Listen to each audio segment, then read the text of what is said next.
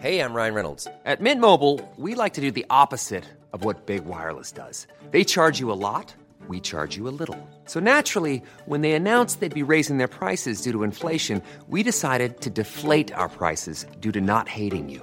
That's right. We're cutting the price of Mint Unlimited from $30 a month to just $15 a month. Give it a try at mintmobile.com slash switch. $45 upfront for three months plus taxes and fees. Promo rate for new customers for limited time. Unlimited more than 40 gigabytes per month. Slows. Full terms at mintmobile.com. Inicia las noticias de la tarde con Jesús Martín Mendoza en Heraldo Radio.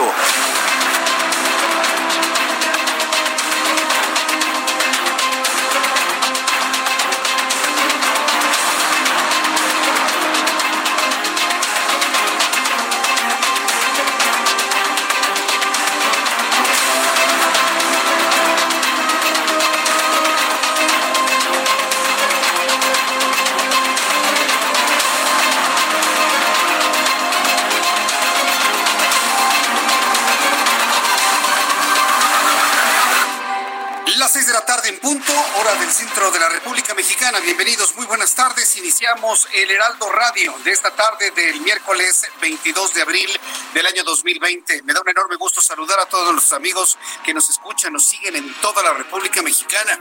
Yo soy Jesús Martín Mendoza, como todos estos años, le acompaño a esta hora de la tarde con la información más importante a través del Heraldo Radio en toda su enorme red de emisoras en la República Mexicana, aquí en el centro del país en el 98.5 de FM y 540 de amplitud modulada. Súbale el volumen a su radio, que le tengo la información más importante hasta este momento.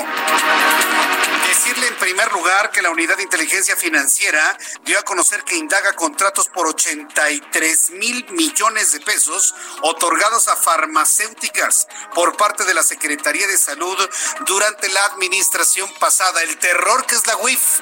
Y bueno, pues ya en este momento va a investigar a las farmacéuticas que obtuvieron contratos en tiempos de Enrique Peña Nieto. Aquí la voz de Santiago Nieto, el titular de esta unidad. Hemos farmacéuticas que eh, recibieron eh, eh, pagos por el gobierno mexicano de 83 eh, mil millones de pesos y que presentan pérdidas fiscales por 416 millones, lo cual nos parece que es un, esquema de defraudación fiscal. Es un esquema de defraudación fiscal. Vendieron 83 mil millones y perdieron 400 mil millones. Bueno, pues será interesante conocer los nombres de las empresas. Será importante conocer el nombre de las empresas para que se empiezan a defender, por supuesto. Y bueno, es cuestión de tiempo para que el señor Santiago Nieto dé a conocer precisamente los nombres de las farmacéuticas investigadas. También le doy a conocer en este resumen que un diputado federal del Movimiento de Regeneración Nacional presentó una iniciativa de reforma a la ley de los sistemas de ahorro para el retiro, para que el Banco del Bienestar administre los recursos destinados a las administradoras de fondos de ahorro para el retiro. Esto que le estoy informando es una atrocidad. Esto que le estoy diciendo solamente es equiparable a una nacionalización de la banca y yo creo que este país no está para permitir algo de este tamaño. Y yo quiero decirle a mis colegas, o lo decimos como es, o nos van a madrugar. Y van a empezar con los fondos de ahorro para el retiro que hoy están en empresas que uno escoge uno como trabajador escoge y son entidades privadas y se las quieren llevar a una entidad federal, yo creo que en este momento todos debemos decir al unísono, no señor diputado, ningún diputado de Morena puede pretender llevarse el dinero de los trabajadores a una instancia federal. ¿Bajo qué esquema? ¿Bajo el permiso de quién? si no en los medios de comunicación en este momento le ponemos un alto a este tipo de propuestas, nos van a madrugar y nos van a volver a nacionalizar nuestros ahorros como sucedió allá con José López Portillo, que también se apellidaba López. No permitamos esto, ¿eh? Esto me parece que es un exceso de un diputado y estoy esperando que el presidente de la República mañana diga que eso es una eh, algo inconcebible. Pero mire, estamos en momentos en los que todos andan buscando dinero, primero para el tren Maya, para dos bocas y el aeropuerto, y ya después para el COVID. En ese orden, ¿eh? como se lo comenté. Entonces vamos a estar muy pendientes de este tipo de cosas que se están proponiendo en el seno de Morena. ¿Cómo es posible que quieran sacar el dinero de los fondos de ahorro para el retiro, para llevarlos al Banco del Bienestar? ¿Cómo por qué? ¿Para qué? sea consciente de lo que están proponiendo estos señores. Yo entiendo, yo entiendo que es un gobierno socialista el que tenemos en este momento, pero usted y yo no podemos permitir que nos quiten nuestros ahorros de entidades que uno escoge como trabajador a un banco que no hemos escogido y que vaya usted a saber cómo opera. De ninguna manera. La respuesta es no y es la segunda noticia del día de hoy. Por eso me detengo en esto, porque me parece que esto puede ser el antecedente de algo profundamente grave para este país. Y bueno, pues en otras noticias en este resumen, Andrés Manuel López Obrador anuncia 11 medidas para enfrentar la crisis por COVID-19 y precios del petróleo. Esta mañana, López Obrador para minorar el daño económico por la pandemia de COVID-19, el presidente informó nuevas medidas que implementarán el gobierno federal. Entre ellas destaca el cierre de 10 subsecretarías. Esto es parte de lo que adelantó esta mañana. Se aplicará la ley de austeridad republicana de manera rigurosa.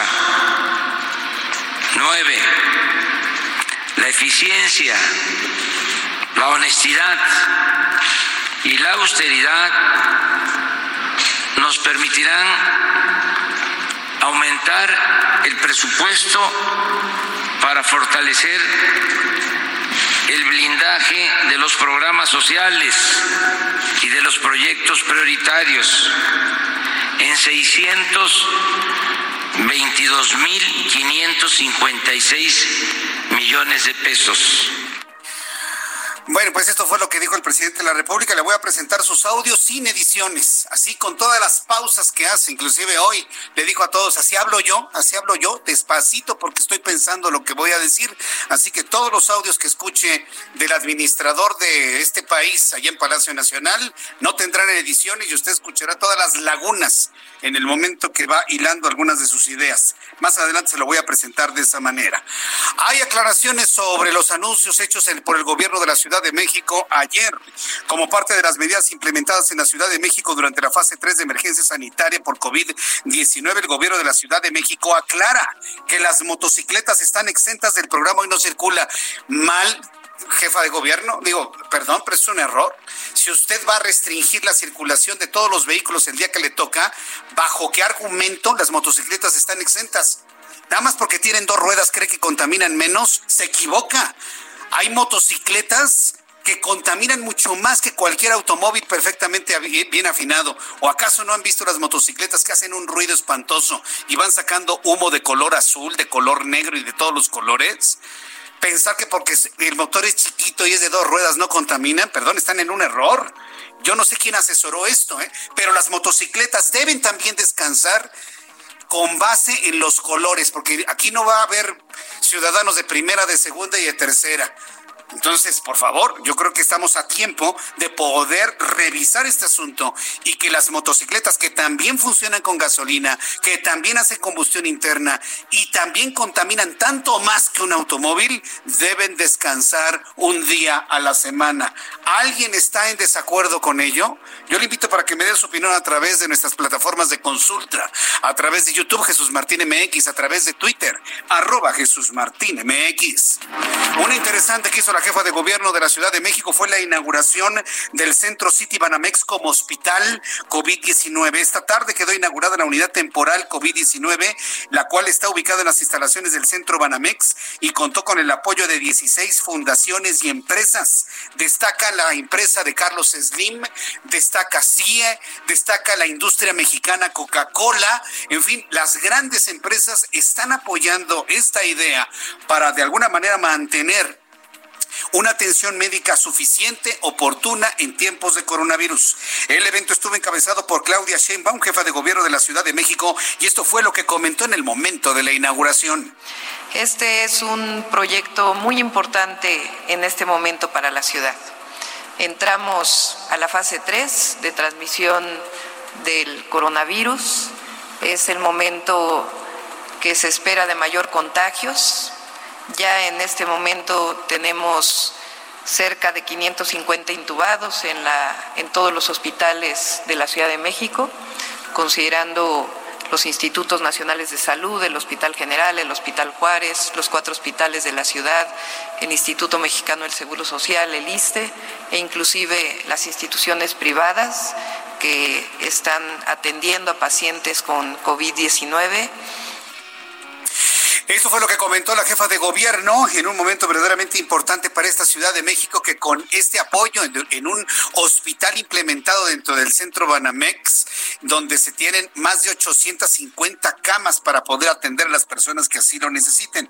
Más adelante le voy a tener todos los detalles de cómo se inauguró, qué es lo que contiene, qué es lo que promete, las empresas que han participado y me parece que es importante hablar de las empresas porque aún con la falta de un paquete fiscal importante, hay empresas que dicen yo voy a hacer mi esfuerzo y aunque no tenga el apoyo del gobierno, voy a apoyar de esta manera con estos esfuerzos para ayudar a las personas. También informaré que el director general de la Organización Mundial de las... Ah, antes de lo de la OMS, hay una noticia internacional muy importante que llega desde Italia. Fíjese que las autoridades italianas, súbale el volumen a su radio, porque esto es interesante más que preocupante, es interesante en cuanto al comportamiento del virus. Autoridades italianas hallaron trazas genéticas de COVID-19, de este SARS-CoV-2, que ese sería el nombre oficial de la nueva cepa de, coronavirus. ¿Sabe dónde las encontraron? En la red de agua no potable de Roma y de Milán, allá en Italia. Aunque han descartado riesgos para la salud y creen que analizar el alcantarillado servirá para detectar futuros brotes. El agua está, eh, perdón, el coronavirus está en el agua del drenaje en Roma y en Milán. Si está en el drenaje de Roma, está en el drenaje de Madrid, y está en el drenaje de París, y está en el drenaje de Nueva York, y está en el drenaje de la Ciudad de México. Esa es la lógica. Por eso es la importancia de esta noticia internacional con la que abrimos nuestro espacio internacional. Mientras tanto, el director general de la Organización Mundial de la Salud, Tedros Adhanom Ghebreyesus, pidió este miércoles al mundo que siga en alerta por la pandemia de COVID-19, pese a la reducción de casos en algunos de los países más afectados en Europa, ya que el virus estará con nosotros durante largo, largo tiempo dice el director de la Organización Mundial de la Salud. También le informo que el Banco Mundial proyectó que las remesas enviadas por los migrantes van a registrar una caída sin precedentes con una merma de casi 20% derivado de la pandemia de coronavirus. También le informo en este resumen de noticias que un equipo de investigación multidisciplinario del Instituto Politécnico Nacional y del Instituto Tecnológico de Estudios Superiores de Monterrey creó un ventilador pulmonar, un auxiliar respiratorio mecánico para apoyar a las personas que sufren deficiencia respiratoria por COVID-19. Como verá, es una tarde intensa de información y también en los estados tenemos información muy importante que vamos a revisar con nuestros corresponsales. Claudia Espinosa desde Puebla nos actualiza la información de COVID-19. Adelante, Claudia, te escuchamos. Bueno, este, Gracias, Claudia, por la información. Gracias por la información. Entonces, se, se confirma el fallecimiento de un médico por COVID-19 allá en Puebla. Atahualpa Garibay, corresponsal en Tijuana, nos informa que es un día negro en Baja California. 37 decesos nuevos por COVID-19 suman 133 fallecimientos. Adelante, Atahualpa. Buenas tardes a toda la audiencia. Baja California tuvo el día más negro de la pandemia por el COVID-19. Ya registra 37 decesos nuevos por el virus y alcanzó la cifra de 133 fallecimientos. Estos últimos 37 decesos se registraron en 24 horas, 26 de ellos en Tijuana y el resto en los otros municipios de Baja California el secretario de Salud del Estado, Óscar Alonso Pérez Rico, informó que hasta este 22 de abril la dependencia ya tiene registradas estas 133 defunciones en los seis municipios del Estado.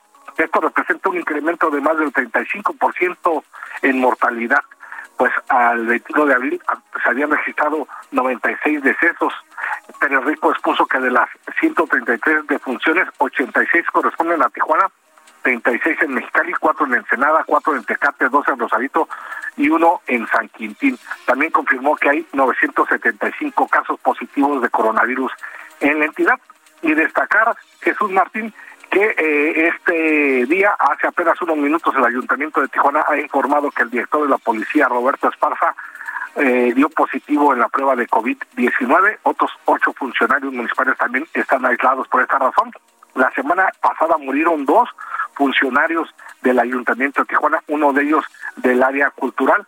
también eh, se reporta dentro de las víctimas eh, el deceso del jefe de escoltas del gobernador Jaime Bonilla Valdés, Rigoberto Rodríguez, ocurrido la semana anterior. Un eh, integrante de la Comisión del Agua del Estado también falleció el viernes anterior y dos funcionarios de la Secretaría de Comunicaciones y Transportes comisionados aquí en Baja California, así que está golpeando con todo este virus en la región de Baja California, eh, clase media, clase alta, servidores públicos, eh, eh, y por eso pues se reiteró el llamado a la sociedad para que se mantenga en sus casas y evitar la, la propagación del coronavirus.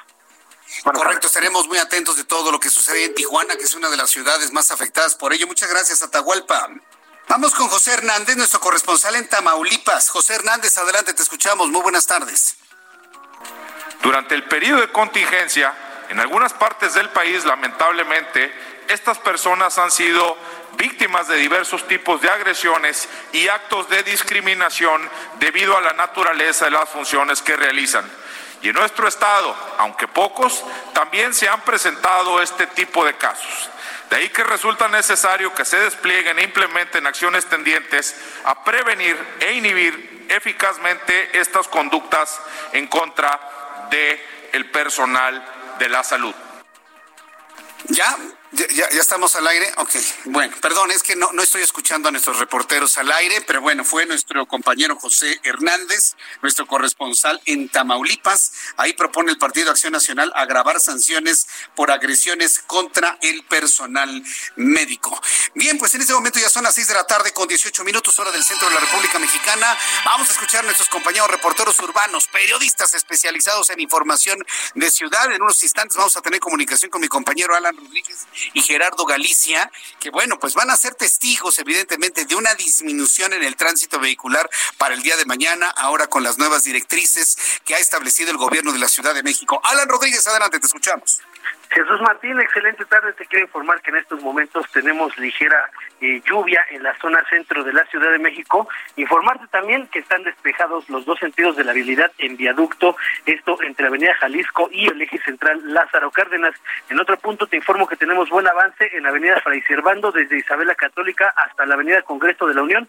Ya por último, informarte que Calzada San Antonio Abad libre de tránsito vehicular, tanto para ingresar al, centro de la ciudad como para el dirección hacia el sur. Le recomendamos tomar sus precauciones, ya que como les indicaba, está lloviendo en estos puntos y pues bueno, aunque es ligera la lluvia, hay que estar muy precavidos. Es la información que tenemos. Hasta luego, que te vaya muy bien nuestro compañero Alan Rodríguez.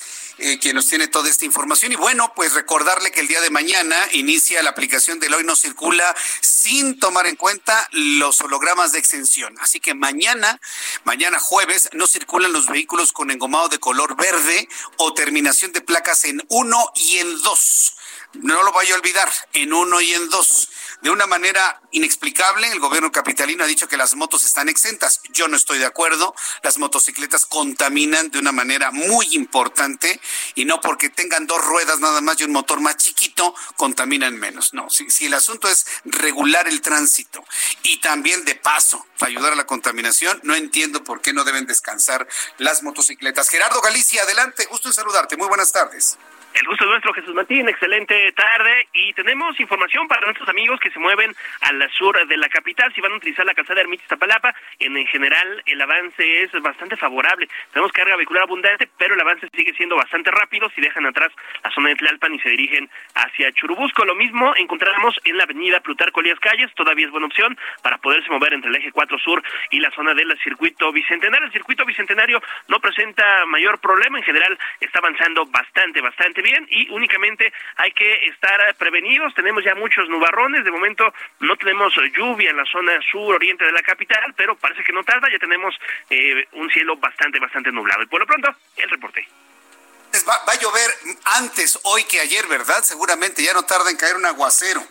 Sí, sin duda. De hecho, en la zona norte de la capital ya se registra lluvia, Jesús Martín, parte del centro, y solamente falta la zona sur. En cuanto esto ocurra, por supuesto lo, lo informamos. Correcto, gracias por la información, Gerardo Galicia. Hasta luego. Hasta luego. Ayer cayó un aguacerazo tremendo y una granizada impresionante en la Ciudad de México. Quiero informarle también que el secretario de Movilidad de la Ciudad de México, Andrés Layú, señaló que a partir de mañana todos los vehículos particulares entrarán en el programa Hoy no circula, que se modificó debido a la entrada a la fase 3 por contagios de coronavirus COVID-19, incluidas las motocicletas de servicio particular ya me está llegando la información, están incluyendo ya a las motocicletas de servicio particular. Claro, por supuesto, era muy importante que esto también se tomara en cuenta. Información de último momento me está llegando en este momento a nuestra mesa de redacción. El secretario de Movilidad de la Ciudad de México, Andrés Layuz, señaló que a partir de mañana todos los vehículos particulares entrarán al programa Hoy no circula, que se modificó debido a la entrada de la fase 3 por contagios de COVID-19, incluidas motocicletas de servicio particular. Muy bien, bien Andrés Layuz, bien, y agradezco mucho el que se tome en cuenta ese tipo de comentarios. El funcionario detalló que hay ciertas excepciones que podrán seguir circulando algunos tipos de vehículos, entre los que podrán seguir circulando son, por ejemplo, motocicletas solo las que se dedican al comercio, taxis, taxis por aplicación, vehículos que transporten a personal médico y todos los vehículos de transporte de carga. Entonces, ahí está la medida, se suspende también y van a tener que respetar las motocicletas particulares, el hoy no circula.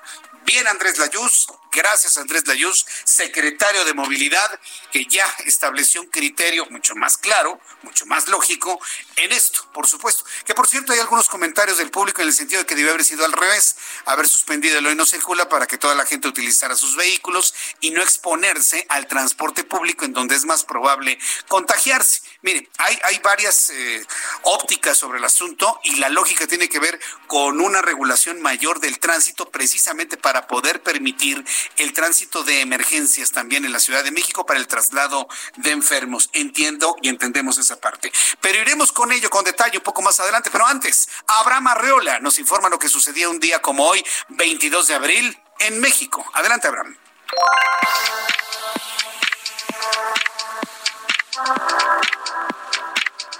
Esto es un día como hoy en México. 1519, el conquistador español Hernán Cortés desembarca cerca del actual puerto de Veracruz. Y justo allí, en ese mismo día, funda la Villa Rica de la Veracruz. Así, separado, Veracruz, el primer asentamiento europeo en México. 1854, muere el general Nicolás Bravo, un héroe de la independencia nacional. 1992, en la ciudad de Guadalajara, un derrame de combustible en un drenaje genera violentas explosiones por diferentes calles y destruyen 15 kilómetros de pavimento y dejan un saldo incierto de muertos, el cual ronda de los 230 hasta los 700 y se estima que la cifra de los afectados llegó hasta los 1800. Esto fue un día como hoy en México. Muchas, gracias, Abraham. Muchas gracias, Abraham Arreola, por las efemérides del día de hoy. Y bueno, pues ya entrados en materia y, adelantando un poco lo que ya nos ha pronosticado el propio Gerardo Galicia en unos instantes, vamos a revisar las condiciones meteorológicas para las próximas horas. Rápidamente hacemos una revisión porque ahora sí, para que vea, parece que ya empieza la temporada de lluvias en el centro del país. Llevamos dos días con unos aguaceros, pero de pronóstico reservado, unas granizadas en algunos puntos. Ayer, fíjense, en la zona sur de la Ciudad de México, antes de que cayera el aguacero y el hielo que cayó ayer, había algunas zonas donde parecía que caía nieve después de las 8 de la noche, eh, empezó a soplar un viento durísimo, durísimo. Yo pensaba inclusive que en esta zona desde donde les acompaño con esta transmisión se caían los árboles. Afortunadamente no tuvimos la caída de ninguno de los árboles, pero soplaba el viento durísimo. Y esto eh, fue a consecuencia de la entrada o la llegada al centro del país del Frente Frío número 56. De hecho, el Servicio Meteorológico Nacional informa que para esta noche y madrugada el Frente Frío número 56, que sigue recorriendo el norte, noreste y parte del centro del país, interacciona con una línea seca y lo que llaman los meteorólogos una línea en chorro, ocasionando lluvias, intervalos de chubasco, acompañada de descargas eléctricas y rachas como la que sucedió anoche. ¿eh? Una racha de bien tremenda, dice que de 50 kilómetros por hora. La que yo vi ayer en la noche, yo creo que era mucho más fuerte. Hay un canal de baja presión sobre el interior del país, acompañadas de descargas eléctricas granizadas para el día de hoy en Veracruz, Hidalgo, Puebla, Tlaxcala, Estado de México y Ciudad de México. Es decir, el pronóstico del tiempo incluye nuevamente lluvia con granizada para el día de hoy. Entonces, si usted va directamente hacia su casa, procure llegar lo más rápido posible para que no le agarre la lluvia en el camino. Ese es el pronóstico que tenemos para el día de hoy. Tomando en cuenta ya estos elementos atmosféricos, le doy a conocer el pronóstico del tiempo para las siguientes ciudades, amigos, allá en Toluca, en el Estado de México. Les agradezco tanto que nos escuchen, tanto en la zona occidental de Toluca como en la parte oriental del Estado de México. Recuerde que nuestra frecuencia del 540 de AM cubre todo el oriente del Estado de México, el sur del Estado de Puebla, todo el Estado de Morelos, el Estado de Guerrero, llegando a una gran cantidad de personas a través de nuestra frecuencia del 540 de amplitud modulada. Bueno, ya tendremos una temperatura mínima de 8 grados, una máxima de 26, en este momento 20. En Guadalajara, Jalisco, mínima 11, máxima 33. Monterrey, mínima 21, máxima 36. Amigos de Tampico, mínima 24, máxima 33. Villahermosa sigue siendo el horno de la República Mexicana. 27 la mínima, máxima 43 grados. Allá en Villahermosa, Tabasco. Acapulco, 20 mínima, máxima 29. Tijuana, 15 mínima, máxima 27, ya recuperado. Y aquí en la capital de la República, en este momento 17 grados. Ya empieza a llover, sobre todo en el norte de la Ciudad de México. Temperatura mínima para mañana, 14 máxima. 28 grados Celsius.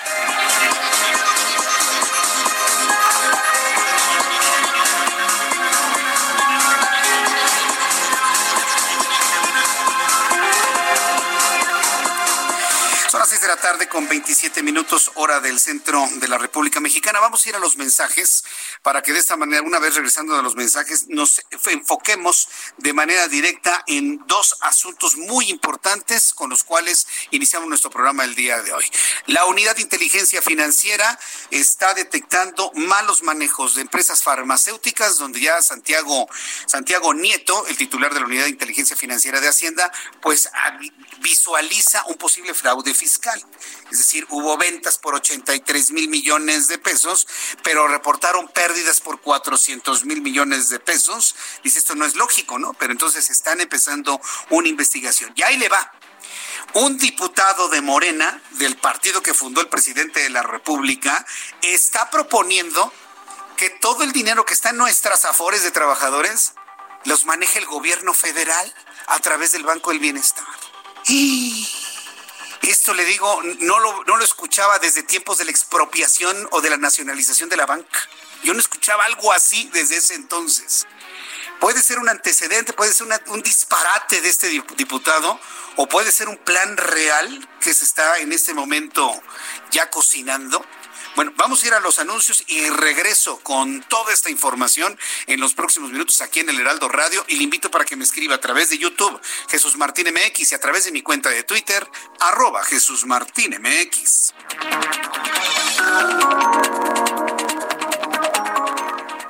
Efectivamente, muchísimas gracias y sobre todo por continuar con nosotros porque en este momento van a conocer una mención súper especial. Y digo mención especial porque se trata de una máscara que nos va a cubrir nuestro rostro. Hay que estar atentos con todas las indicaciones de salud y en este momento pues vamos a platicar al respecto. Adri Rivera Melo, ¿cómo estás? Platícanos. Muy bien, Moni, muy bien, con mucha emoción y con mucha ilusión de presentarles máscara hospitalar. Es una máscara especial hecha de polietileno y ha sido utilizada en hospitales de todo el mundo frente al combate del COVID-19. De hecho, fue la que más se utilizó en Wuhan, China durante la pandemia. Eh, máscara hospitalar es muy similar a la que utilizan los soldadores para trabajar. ¿Por qué? Porque te protege mucho más y evita que lleves tus manos a la cara, sobre todo los ojos, para evitar contagios. ¿Qué ventajas tienen? Pues tiene muchas ventajas. Una de, de, las ventajas es esta, ¿no? Que te protege mucho tu cara. Y la otra es que es mucho más higiénica. ¿Por qué? Porque la puedes lavar en casa con agua y con jabón. La máscara hospitalar eh, nos va a ayudar mucho a detener las gotículas de saliva cuando tosemos o cuando estornudamos para evitar el contagio. Súper. Y este diseño te permite seguir utilizando la mascarilla habitual para tener aún más protección. Puedes utilizar tu cubrebocas, tu mascarilla habitual y máscara hospitalar. Perfecto. ¿A dónde marcamos? Ay, la promoción de hoy está Exacto. Tienen que marcar al 800 mil y se van a llevar cuatro máscaras hospitalar por la mitad del precio de la mascarilla N95 y en la compra de las cuatro máscaras les vamos a obsequiar un kit de SOS Protec que contiene un gel bactericida para nuestras manos y un rolón antimicrobiano especial que nos va a ayudar a proteger nuestras vías respiratorias. Súper, sí, porfa. 800 mil. Se las enviamos hasta la comodidad de su hogar. Perfecto, me encanta. 800 mil Hay que marcar en este momento, ¿verdad, Adri? Así es. me hice bolas. Gracias. Continuamos. Escuchas a Jesús Martín Mendoza con las noticias de la tarde por Heraldo Radio, una estación de Heraldo Media Group. Heraldo Radio. Escucha las noticias de la tarde con Jesús Martín Mendoza. Regresamos.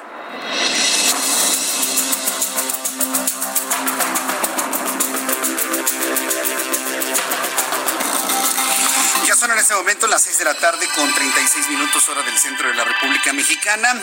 Bueno, personaje de la noticia hoy, sin duda alguna, Santiago Nieto, quien es el titular de la Unidad de Inteligencia Financiera, quien ha dado a conocer que indaga contratos por un monto de 83 mil millones de pesos otorgados a empresas farmacéuticas, a laboratorios farmacéuticos por parte de la Secretaría de Salud durante el gobierno de Enrique Peña Nieto. Nadie se sorprenda, finalmente eso es lo que hacen las farmacéuticas. Hacen producto, eh, eh, fabrican medicamentos de patente y algunos laboratorios tienen su división de genéricos para la venta al público a través de las farmacias o bien eh, venden producto al gobierno federal. El organismo perteneciente a la Secretaría de Hacienda señaló que las pesquisas se iniciaron por posibles casos de defraudación fiscal. Eso me suena que alguien les dio un pitazo, ¿eh? que alguien les mandó, mira, tal farmacéutica hace esto, tal esto, y empezó a buscarle por ahí Santiago Nieto al grado de que hoy lo dio a conocer. A la par dicha instancia, la Unidad de Inteligencia Financiera analiza llevar ante jueces especializados casos de congelamientos que ascienden a los 5.400 millones de pesos y 52 millones de dólares más que no pueden disponer en estos momentos y que buscan destinarlos al sector salud para hacer frente a la emergencia sanitaria. De esta manera lo reveló Santiago Nieto. Hemos encontrado farmacéuticas que eh, recibieron eh, eh, pagos por el gobierno mexicano de 83 mil millones de pesos y que presentan pérdidas fiscales por 416 millones, lo cual nos parece que es un, un esquema de defraudación fiscal. Me parece que es un esquema de defraudación fiscal, dice Santiago Nieto, y bueno, pues ahí anda buscándole, escarbándole por dónde. Imagínese, seguramente mañana en la semana vamos a conocer y va a trascender los nombres de algunas de las empresas farmacéuticas que podrían estar en este supuesto, insisto, supuesto de defraudación fiscal por estos dos datos. Vendieron 83 mil millones, pero reportaron pérdidas por 400 mil. Bueno, pues también si estas empresas caen en este tipo de manejos, pues entonces, ¿cómo le hacemos? no? Evidentemente. Otro asunto importante, el del día de hoy, que verdaderamente ha causado ámpula, y, vamos a buscar también reacciones sobre ello.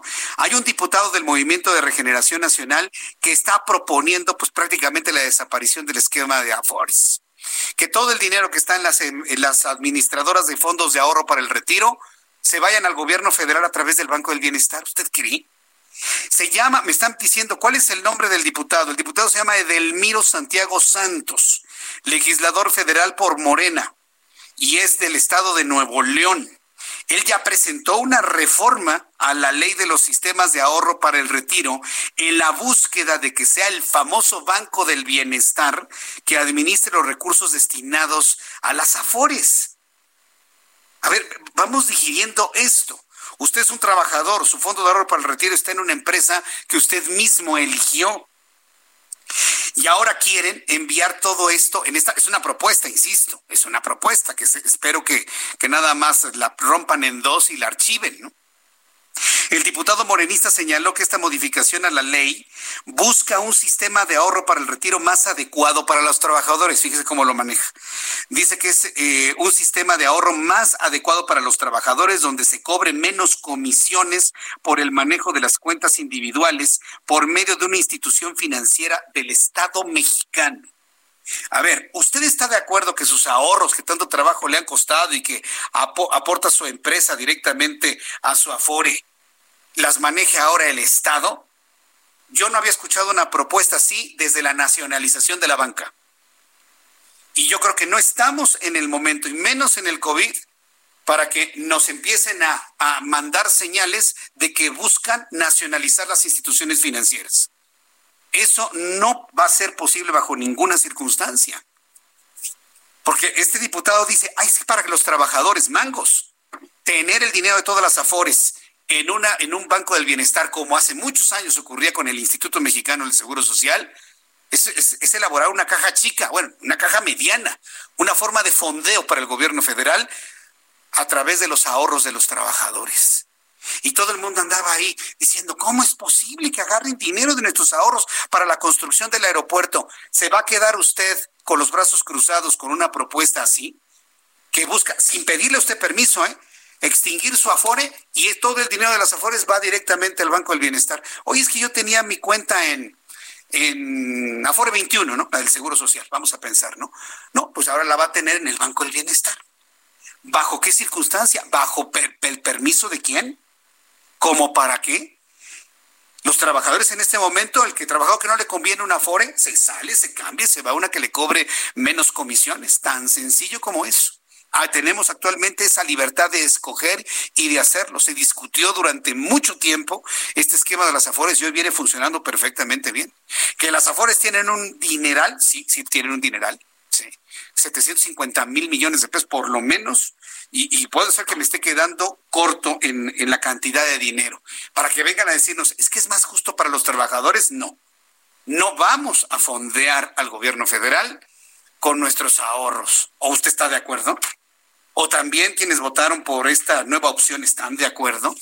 Yo creo que estamos a tiempo de que esto se analice a fondo y, se vean las no conveniencias de algo como esto. Pero bueno, ya que estamos hablando precisamente de diputados, eh, hay, diputados que están preocupados efectivamente por apoyar al personal médico que está atendiendo a personas con coronavirus, con COVID-19. Seguramente usted lo sabe. Todas las instancias han puesto su granito de arena, han puesto su aportación y en el caso de los diputados van a donar 400 mil kits para el cuidado personal, eh, para el cuidado del personal médico porque atiende a personas con COVID-19. Tengo en la línea telefónica al diputado por Morena, Mario Delgado, a quien le agradezco estos minutos de comunicación con el auditorio del Heraldo Radio. Estimado Mario Delgado, qué gusto saludarlo. Bienvenido, muy buenas tardes. Hola, ¿cómo estás? Buenas tardes, al contrario, gracias por la oportunidad.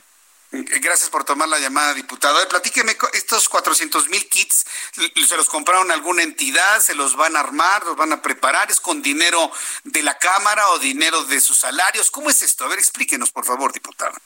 A ver, es un programa que está haciendo la UNAM, se llama Dona un Kit, a través de su fundación, la Facultad de Medicina también, eh, donde, ¿qué contiene el kit? Cubrebocas, patas, gorro quirúrgico, guantes, lo necesario para que los médicos, enfermeras, pues se protejan, puedan trabajar en este tema del coronavirus. Eh, es para los médicos residentes, para los médicos y enfermeras. Efectivamente son 400 mil kits, va a llegar a 400 mil eh, personas. Eh, en la Cámara hicimos un recorte precisamente para poder ayudar en esta crisis. Y estuvimos viendo, debatiendo cuál era la mejor manera de eh, algunos opinaban que saliéramos nosotros directamente a comprar este tipo de, de, productos. Ahorita la verdad es que el mercado está muy complicado, este hay mucha demanda de estos productos y, y es, es, es la verdad difícil.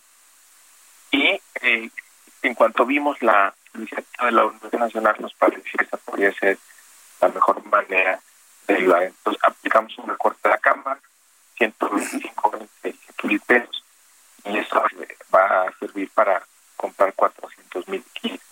Y ayer hicimos la convenio con la Universidad Nacional para hacerles este eh, donativo. Y la verdad es que pues estamos contentos de pues, ayudar Qué bueno. a nombre de los 500 diputados. Es una iniciativa que ha tomado de manera unánime. Y, y, y, es decir, esto se lo entregan a la UNAM y bueno, pues con la credibilidad, la honestidad probada de una institución como la UNAM, no tienen ustedes duda de que este esfuerzo que ustedes están haciendo llegará a sus destinatarios, diputado. Sí, sin duda, además la UNAM se a informar, la institución a la que pues toda la sociedad tiene, pues además estamos muy orgullosos de ellos. Entonces, pues eh, creo que es una forma de apoyar, de ayudar en medio de esta crisis y también pues es un voto de confianza para nuestra universidad. Fíjate que eh, se distribuye en todo el país, por con las autoridades de la Secretaría de Salud, ver en dónde hace falta, dónde hace, hace falta en los hospitales que están en COVID y también se va a involucrar a las a otras universidades, aquellas facultades que tengan eh, las facultades de medicina de otras universidades que estén, que tengan médicos residentes en los hospitales donde se atienda COVID, también ahí llega el apoyo. Va a llegar a todo el país. Eh, diputado Mario Delgado, déme oportunidad de volverle a marcar por teléfono para poder tener otra otra comunicación y otra línea mucho más limpia para poderlo escuchar con toda claridad. Y bueno, eh, tenemos precisamente a Mario Delgado, que es el coordinador de los diputados del Movimiento de Regeneración Nacional, pues explicando cómo van a hacer esto. También le he invitado para que nos dé alguna opinión sobre el plan estratégico dado a conocer el día de hoy por el presidente de la República, es decir, si en la parte legislativo acompaña este, este, estas estrategias dadas a conocer el día de hoy y en días anteriores también. Ha sido un plan que el presidente ha ido presentando, pues mire, en, en, una en una reacción a lo que se ha comentado en los últimos en los últimos días. Eh, ya estamos nuevamente en la línea telefónica, diputado Mario Delgado. ¿Ahí me escucha bien? Ya me mejor. Ya, ya, ya parece que ya lo escucho mejor. Bien, otro tema que quería preguntarle es, eh, ustedes como diputados, ¿cómo vieron el plan y estrategia por COVID-19 anunciada por el presidente de la República? Ha ido como por episodios, ¿no? Este, se han ido como que sumando algunas cosas a lo largo de las últimas semanas. ¿Ustedes cómo lo ven? ¿Lo ven con beneplácito? ¿Hay algo que afinar de lo presentado el día de hoy en los días anteriores? Mira, lo dijimos, Jesús Martín, desde que se presentó aquel domingo el paquete de medidas, desde ese mismo día dijimos de que no se pensara que iba a ser el único paquete de medidas que iba a adoptar el gobierno en el tema de la emergencia sanitaria. ¿Qué es lo que estamos viendo? Que al igual que en el tema de salud, que se evalúa todos los días y todos los días se toman decisiones y acciones. Lo mismo en la economía se está monitoreando, se está evaluando y se van tomando decisiones. El presidente no va a dejar solo a quien más lo necesita. ¿Cuál es su estrategia arranque? Bueno, pues llevar al límite los programas, los instrumentos que tiene el gobierno, eh, como adelantar la pensión de los mayores, que tiene ahí el doble propósito, primero proteger a, los, a quienes más eh, lo necesitan, a los más vulnerables, que son los adultos mayores, pero también es una inyección de efectivo a la economía, a fin de 45 millones de pesos. Después vienen los eh, créditos a las micro, pequeñas empresas, al sector formal e informal, esto es importante saber, que serán atendidos por esta eh, vía. Y hoy, bueno, anunciaron un nuevo paquete de medidas, ayer el Banco de México también. sí. ahí vamos a estar viendo acciones nuevas conforme vaya evolucionando el escenario. Y decir una cosa, que obviamente el presidente está eh, respetando su promesa de no endeudar al país. Y aquí la buena noticia es que todo esto sea eh, eh, sin endeudar a nuestro país. Hoy vemos un nuevo apretón en materia de austeridad al gobierno, precisamente para no endeudarnos más, porque los impuestos de hoy son, los, la deuda de hoy son los impuestos de mañana. Pero aquí la buena noticia implícita detrás de todo esto, Jesús Martínez, es que si el escenario fuera no mejorada, si la economía global siguiera como hasta ahora deteriorándose, ahí está íntegra la capacidad del gobierno mexicano de tomar acciones todavía eh, más eh, eh, grandes. Entonces, hay que estar tranquilos, hay que confiar en que el gobierno va a estar dando un acompañamiento para que esto no se deteriore. Y esto es lo mismo que en las leyes de salud. Tú te acordarás que había polémica que si se declaraba la emergencia ya o no, se había que esperar una semana, muchos creían que entraron tarde, otros creían que era temprano. O sea, esto sí es así de polémico. Y en el tema económico es lo mismo. Hay algunos que querían pues que el, el gobierno hiciera acciones, perdonar impuestos, no cobrar servicios, y pues no te puedes dar un balazo en el pie, no puedes quemar tus madres desde un principio, ¿no? Tienes que ir aplicando acciones conforme va evolucionando esto y también dándole sostenibilidad y credibilidad a la economía, a las finanzas públicas en, esta idea de lo paulatino que se van dando las cosas, en, un caso único en el mundo, porque pues en otros países lo han hecho todo el plan de una vez por todas para aplicarlo. Aquí hemos ido de manera paulatina, yo sé que las economías no son iguales y demás, pero me está usted diciendo, diputado Mario Delgado, de que hay un cúmulo de otro tipo de decisiones que puede tomar el, gobierno. Y aquí yo quisiera detenerme a preguntarle cuál es su opinión de la propuesta del diputado Edelmiro Santiago Santos, legislador federal por Morena por Nuevo León, que está proponiendo que todo los, eh, el dinero del sistema de ahorro, de fondos de ahorro para el retiro, se vaya al Banco del Bienestar. Hay, una gran cantidad de reacciones en ese sentido. Yo en lo personal no escuchaba una propuesta así desde la nacionalización de la banca. ¿Usted cómo lo ve, Mario Delgado? Sabemos que usted le sabe de finanzas, usted fue secretario de finanzas en la Ciudad de México, lo recuerdo claramente, y de este tema usted lo sabe. ¿Es necesario sacar todos los ahorros de los trabajadores para llevarlo a una instancia federal? No, yo desde anoche mi opinión y dije que era absolutamente inviable. Y también, a ver, hay que dimensionar las cosas, Martín. Eh, se han presentado en esta legislatura más de 3.000 iniciativas. Es un derecho de los diputados presentar su iniciativa. Pero todos sabemos cuál es el proceso de una iniciativa. Se presenta, tiene que ir a comisiones, tiene que examinarse, tiene que aprobarse por la mayoría, tiene que pasar a la Cámara de Senadores. Es decir, no, no podemos irnos con una iniciativa que presenta un diputado a título individual y generalizar y decir pues que este es un deseo del gobierno, el grupo mayoritario, pues nada más alejado de eso, por eso desde anoche pues yo traté de poner las cosas en su lugar y decir, a ver, usted es una iniciativa como la que se presenta todos los días, llevan más de 3.000 todos los diputados, los 500 diputados tienen la capacidad de presentar iniciativas, y pues está muy lejos de que sea prioritario. Cuando es una iniciativa del grupo así se presenta como iniciativa del grupo, yo mismo le doy voz a la iniciativa y la presentamos. Entonces, yo creo que no, entiendo que están muy tensas las cosas y es nuestra también responsabilidad salir a aclarar, pero usted diría que no tiene ni la más mínima de habilidad.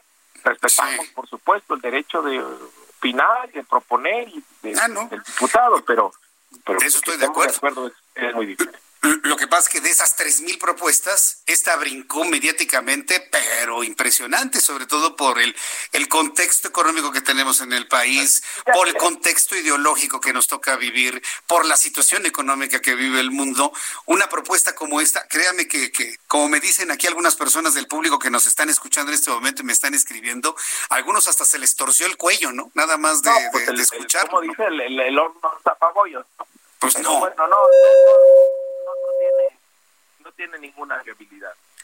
Entonces, no tiene ningún... Bueno, pues eh, Mario Delgado, diputado, yo le agradezco mucho que me haya tomado la llamada telefónica. Eh, sigamos platicando para ir tomando temperatura de los asuntos económico-financieros. Si alguien sabe de finanzas es usted, yo lo sé. Entonces, déme la oportunidad de irlo consultando conforme vayan avanzando los planes para aplicar en la crisis económica generada por el coronavirus. Mario Delgado. Mira, hay, hay un dato aquí importante. Que A ver. De repente todos estamos aquí con la idea de que el gobierno salga y se endeude. Claro que tiene que hacer endeudamiento, por supuesto, porque la proporción deuda-PIB es bastante favorable, a pesar de que se deteriorado en los últimos años. Pero ¿cuál es nuestro límite de deuda?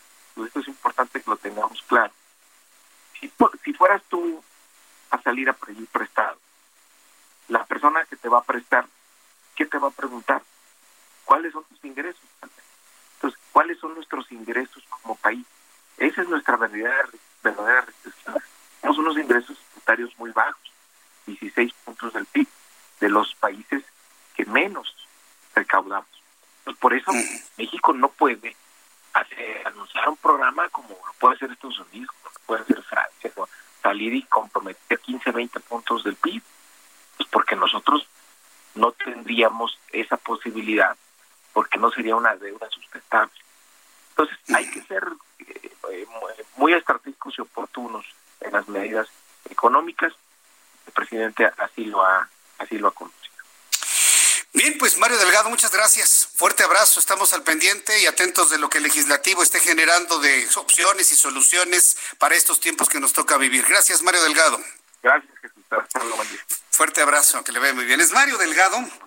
Él es el coordinador de los diputados del Movimiento de Regeneración Nacional en Morena. Bueno, ya tenemos un primer desmentido de una, de una opción, de un punto que me parece que es fundamental. El coordinador de todos los diputados federales de Morena ha dicho sobre la propuesta del diputado Edelmiro Santiago Santos de enviar todo el dinero de las AFORES al Banco del Bienestar nos ha dicho en este momento el coordinador de los diputados de Morena que es una propuesta totalmente inviable. Es totalmente inviable, que es a título individual porque es el derecho de todos los legisladores presentar propuestas. Dice Jesús Martín, se presentan, se han presentado más de tres mil propuestas, pero yo le digo, oiga, pero este, esta, precisamente por lo que implica, por el tiempo, por la ideología, por todo, se ha vuelto completamente viral y completamente mediática. dice, no, no tiene ninguna viabilidad, no está el horno para bollos, yo no le veo ninguna posibilidad a una propuesta como la del diputado del Santiago Santos. Entonces, ¿Nos quedamos tranquilos? Pues vamos a quedarnos así como que en alerta, pero ya por lo pronto Mario Delgado, coordinador de los diputados del Movimiento de Regeneración Nacional, ha desmentido ya, declarado inviable la propuesta de sacar todo el dinero de las Afores para enviarlas al Banco del Bienestar. Dice que ya lo aclaró en varias ocasiones, qué bueno que la aclara en estos momentos aquí en el Heraldo Radio. Vamos a ir a los mensajes. Después de los anuncios, le tengo un resumen con las noticias más importantes. Iremos a la conferencia vespertina de la Secretaría de Salud para conocer una actualización de los eh, números de las personas transmitidas con coronavirus y lamentablemente las personas que han fallecido. Voy con esto después de los anuncios y le invito para que me escriba a través de mi cuenta de Twitter, arroba Jesús Martín MX. Escuchas a Jesús Martín Mendoza con las noticias de la tarde por Heraldo Radio, una estación de Heraldo Media Group. Heraldo Radio, la H que sí suena y ahora también se escucha. Heraldo Radio. Escucha las noticias de la tarde con Jesús Martín Mendoza. Regresamos.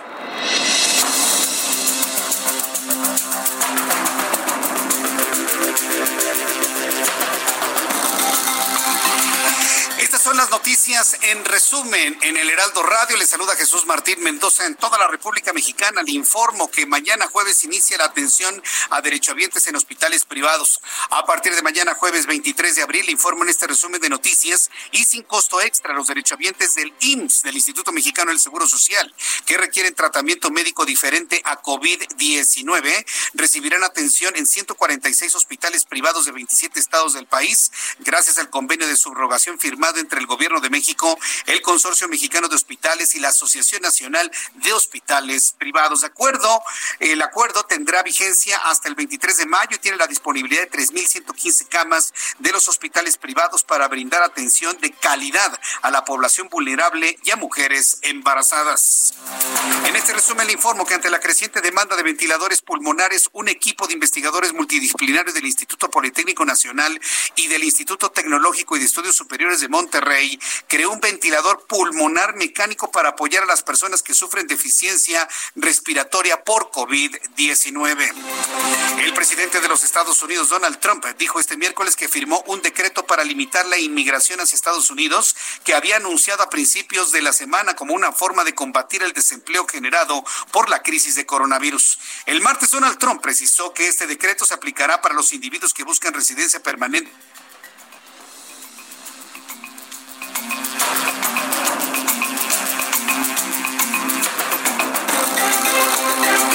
you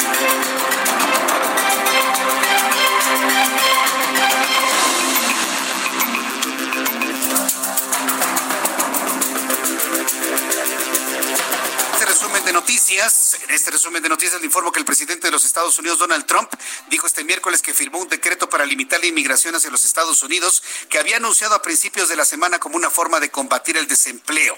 La crisis por COVID ha provocado desde mediados de marzo 22 millones de personas que pidan ayuda tras perder su empleo en los Estados Unidos para que vea que el problema no nada más es de un país como México. También le informo que el estado de Sao Paulo, el más poblado de Brasil y el más afectado por la pandemia de coronavirus, prevé reabrir gradualmente y por sectores su economía a partir del 11 de mayo, cuando termine el actual periodo de cuarentena. El gobernador Joao Doria explicó que la flexibilización de la cuarentena será por regiones clasificadas en función del impacto y la evaluación de la pandemia. Los detalles de las actividades o comercios podrán reactivarse en cada zona y serán divulgados el 8 de mayo. También le informo que la Organización Mundial de la Salud dijo que América Latina está por vivir el peor momento de la pandemia del coronavirus, por lo que los países deben expandir sus capacidades de detección del virus. Cristian Morales, representante en México de la Organización Mundial de la Salud, aseguró que lo que no está en beneficio y lo que no podemos escapar es que estamos por vivir el peor momento de la epidemia en la región y por supuesto también en México. Son las noticias en resumen. Le invito para que siga con nosotros. Soy Jesús Martín Mendoza.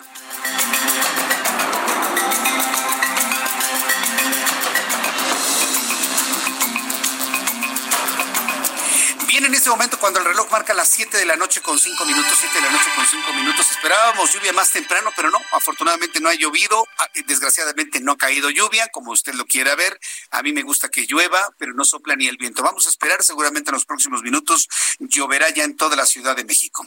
Hace unos instantes, eh, la Secretaría de Salud ha iniciado esta conferencia de prensa en donde se han dado a conocer los siguientes datos. Casos confirmados de coronavirus más de 10 mil ya ¿eh? en México, 10 mil 544 casos negativos, 37 mil 444 casos sospechosos. 7.706. Note usted cómo ya se separó la cifra de casos confirmados a los sospechosos. Hay más confirmados que sospechosos y lamentablemente han muerto 970 personas. Asume, por favor, otras 120 más de ayer para hoy. Y la noticia es que ya cada 24 horas estamos teniendo más de 100 personas fallecidas por coronavirus. Vamos a escuchar lo que en estos momentos informa eh, Hugo López Gatel, quien es el subsecretario de Promoción y Prevención a la Salud de la Secretaría de Salud Federal. Eh, han sido mujeres embarazadas. La siguiente. Cuando vemos el mapa, considerando las personas con enfermedad activa, la enfermedad incidente, la enfermedad de los últimos 14 días, esta es la distribución y reformular este mapa eh, de casos incidentes lo que nos permite es visualizar con mayor claridad la heterogeneidad, es decir, la variabilidad que existe en el territorio nacional para la eh, epidemia. En la zona metropolitana del Valle de México tenemos la mayor actividad de la epidemia igual que en el estado de Baja California, particularmente en las dos ciudades de su zona norte, y le siguen la zona del municipio de Benito Juárez, Tabasco, en varios municipios, y también Sinaloa, particularmente en la capital. La siguiente. Cuando lo vemos en una gráfica de barras, lo podemos comparar de manera más directa y clara con la Ciudad de México, teniendo los números de casos que se ilustran ahí corresponden a cada entidad federativa, la Ciudad de México teniendo el mayor aporte de casos de los últimos 14 días. La siguiente.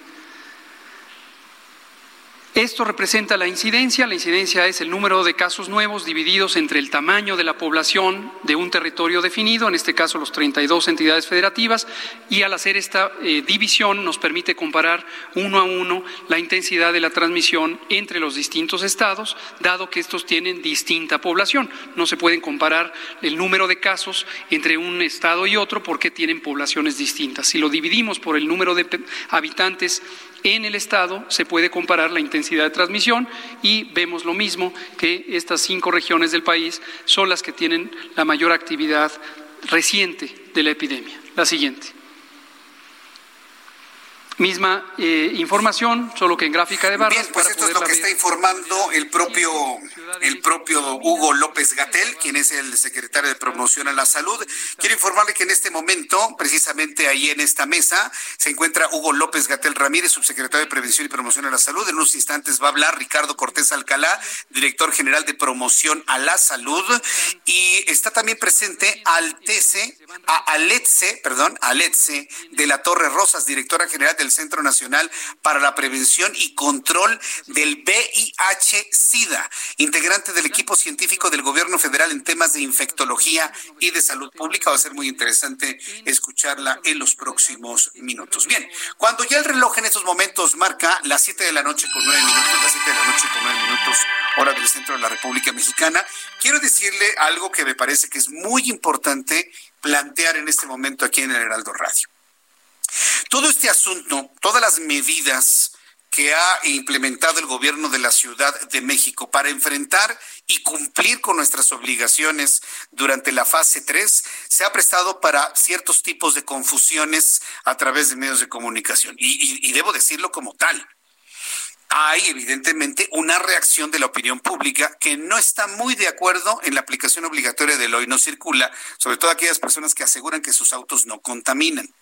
Pero el criterio, entiendo que el criterio, y todos entendemos esto, que el criterio no tiene que ver en este momento estrictamente estrictamente con el asunto de la contaminación, sino el de regular el tránsito de personas para disminuir precisamente el tránsito de personas, confirmar la sana distancia y de esta manera pues tratar de aplanar la curva que hoy vemos que se sigue yendo en, forma vertical completamente con los datos que le acabo de comentar hace unos instantes. En unos instantes le voy a repetir la numeralia que hoy la Secretaría de Salud da a conocer en torno a personas transmitidas con el coronavirus y personas que lamentablemente han fallecido.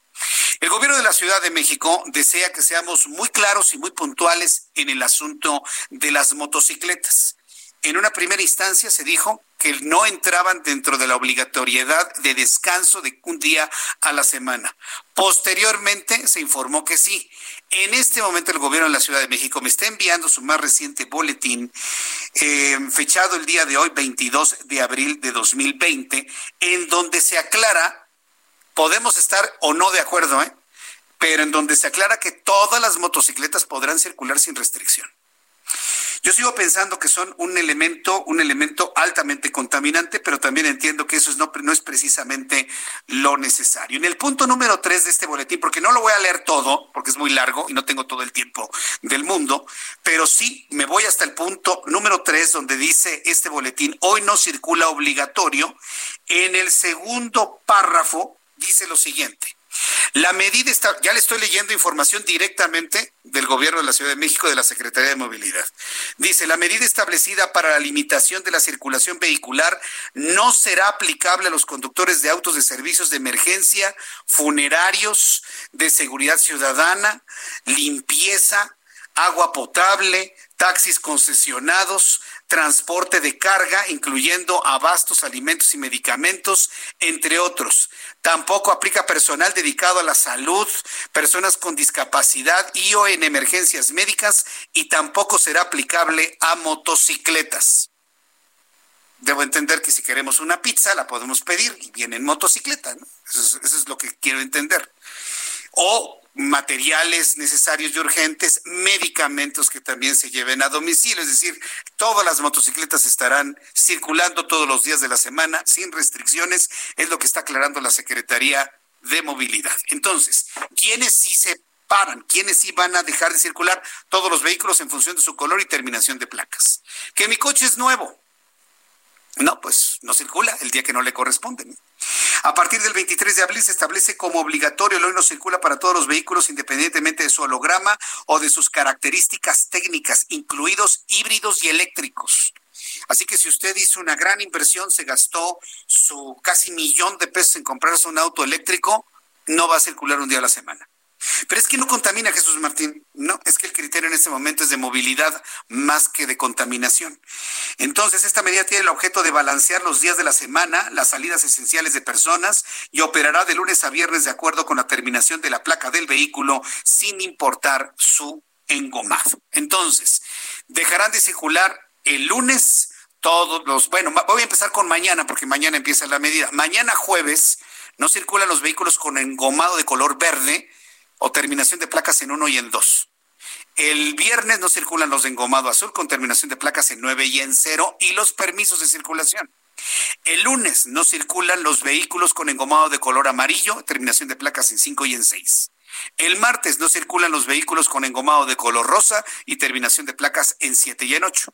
Y el miércoles no circulan los vehículos con engomado de color rojo, terminación de placas 3 y 4. Aclarado el asunto.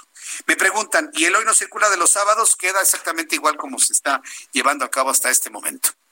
Entonces, esto es lo que se está eh, implementando en este momento en cuanto a las medidas de no circulación, además del cierre del 20% de las estaciones del metro, el quédate en tu casa y guardar la sana distancia, el reforzamiento de las medidas de sanitización en espacios y transporte público, mayor verificación a las empresas que incumplan con el cierre establecido. Se informa que se llevará a cabo una reunión virtual con alcaldesas con alcaldes las 16 demarcaciones para que en el ámbito de sus atribuciones hagan lo conducente para evitar la propagación de la pandemia, de la pandemia.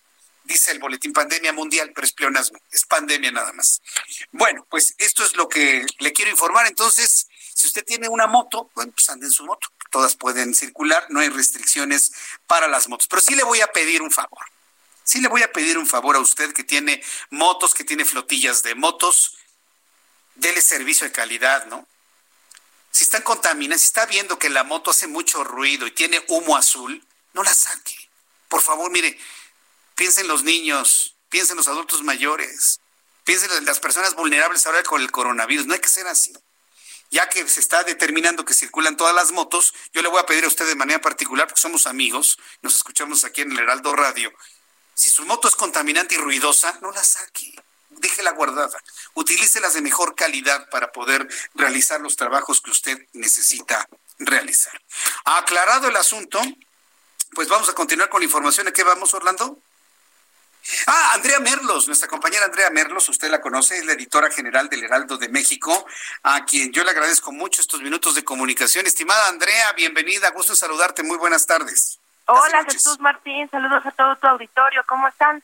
Con mucho gusto de saludarte a la distancia. A mí me gusta platicar contigo en el estudio, pero pues mira, el coronavirus nos tiene a la distancia. ¿De qué nos vas a platicar el día de hoy, Andrea? Jesús Martín, pues es un tema que la verdad está muy sabroso periodísticamente hablando, porque hay algo que no estamos viendo y que, y que realmente ha repercutido en todo el mundo, que es este mercado negro de los insumos médicos.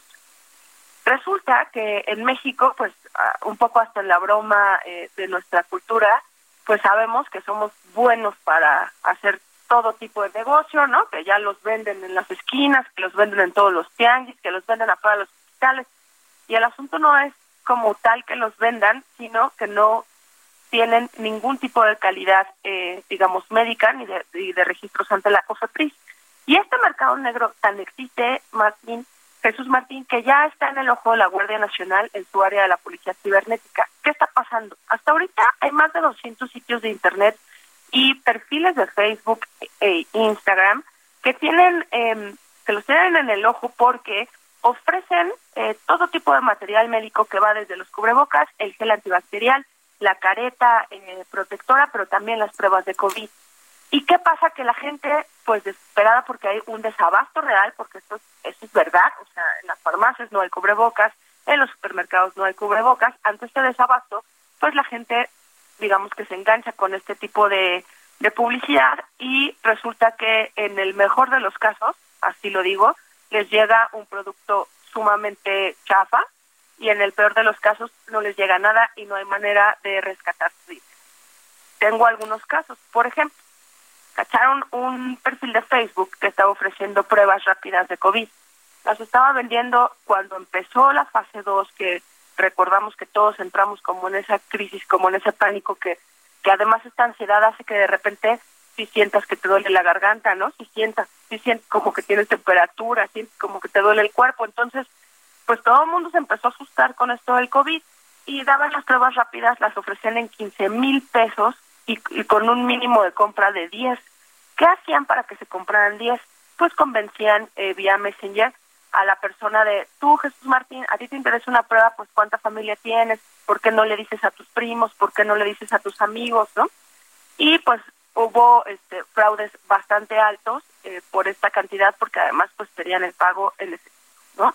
Lo mismo está pasando con el gel, principalmente el gel antibacterial que no cubre ninguna medida eh, de COFEPRIS. Eh, debe de tener el porcentaje de alcohol por arriba del 70% y han cachado que lo tienen entre el 20 y el 30% que pues básicamente es nada y además caro porque ellos ofertan esto. También nos han dicho que cuando ustedes vean productos, que cuando le dan un clic a estas páginas eh, que son que, existen realmente, ¿no? Porque este es otro tipo de tema. Las de AliExpress, las de Shane, son varias eh, aplicaciones que consume que se consumen a nivel mundial. Cuando el producto diga que, que viene de China, porque sí les requieren eso, en ese momento ustedes deben de entender que eso no va a llegar nunca. Eh, la policía cibernética ubica perfecto que eso tardaría hasta tres meses en llegar y lo más probable es que también sea un fraude. Pero en México también se están robando los camiones que transportan insumos médicos y ya tenemos el caso de un tráiler que transportaba más de 2.000 litros de gel antibacterial que llevaba a varios estados del norte. Lo eh, interceptaron en carretera y lo vaciaron, ¿no? Pero este, este fenómeno es en todo el mundo, Jesús Martín y de todo tu auditorio. Fíjate que de entrada les puedo contar algunas cosas que, que tiene que ver con que Europa está enojada con Estados Unidos porque Estados Unidos, esa es la acusación de, de los gobiernos europeos, está pagando tres o cuatro veces más por los insumos médicos a China. Por ejemplo, en el caso de Alemania, dijo que eh, Estados Unidos, Alemania y Francia y también Brasil han dicho que tenían ya acordados algunos envíos de material y de insumos médicos de primera calidad con China y que de repente China se los canceló y se enteraron que Estados Unidos pagaba más. ¿Qué empezó a hacer, por ejemplo, Alemania? Empezó a confiscar Jesús Martín y Auditorio, que la verdad es que podemos entrar en una polémica increíble, pero el gobierno dijo, no me importa, te confisco. Y confiscó en el aeropuerto de, de, Berlín un, un avión que iba a hacer una parada por un tema técnico y llevaba 200 mil cubrebocas que venían de China y que iban a Estados Unidos, pues los confiscó. Lo mismo pasó, por ejemplo, en Francia. En Francia sí un, uno de los funcionarios del gobierno eh, francés, eh, que es el, bueno, el presidente del Consejo Regional de la región Gran Este, dijo que él sabía perfectamente que Estados Unidos pagaba hasta cuatro veces la cantidad que estaba pagando Francia y que además lo estaba moviendo en efectivo, cosa que le parecía pues literalmente una bajeza, ¿no? En Brasil también el ministro de Salud brasileño dijo que China le canceló los insumos médicos eh, a Brasil porque eh, Donald Trump destinó 23 aviones cargueros al gigante asiático para comprar esos materiales. En la lista también de, de las quejas está Suecia, está Italia y está España, que pues no tienen manera ahorita de conseguir más eh, insumos médicos y que la alertan a toda su población de que lo que encuentran en la calle y en internet pues insisto no sirve porque realmente podemos podemos debatir sobre el tema de que es mejor una telita muy delgadita a nada pero el riesgo es igual de alto pero tampoco tienen proveedores de este tipo de material no eh, las grandes corporaciones eh, que hacen este tipo de cubrebocas, principalmente de los cubrebocas, pues han cerrado sus mercados principalmente al tema de Estados Unidos y ahora todos dependemos de todas estas empresas como es la automotriz, porque yo sí creo que el sector automotriz ha puesto todas sus herramientas para hacer tanto los respiradores para la gente que está en terapia intensiva como las caretas de protección para todo el equipo médico. Y, y también los que están haciendo las marcas estas eh, digamos que de ropa incluyendo a Carolina Herrera por ejemplo que hace cubrebocas ahora con con telas médicas para donarlos. Entonces es un fenómeno en todo el país. En México pues sí se compraron todos los camiones de insumos eh, a China con, con nuestras este, notorias dudas cuando vimos la imagen no de esa eh, funcionaria del IMSS que se le rompió el, el, el resorte pero de todos modos, nosotros parece que sí tenemos un, un puente aéreo bastante fuerte eh, con, con China.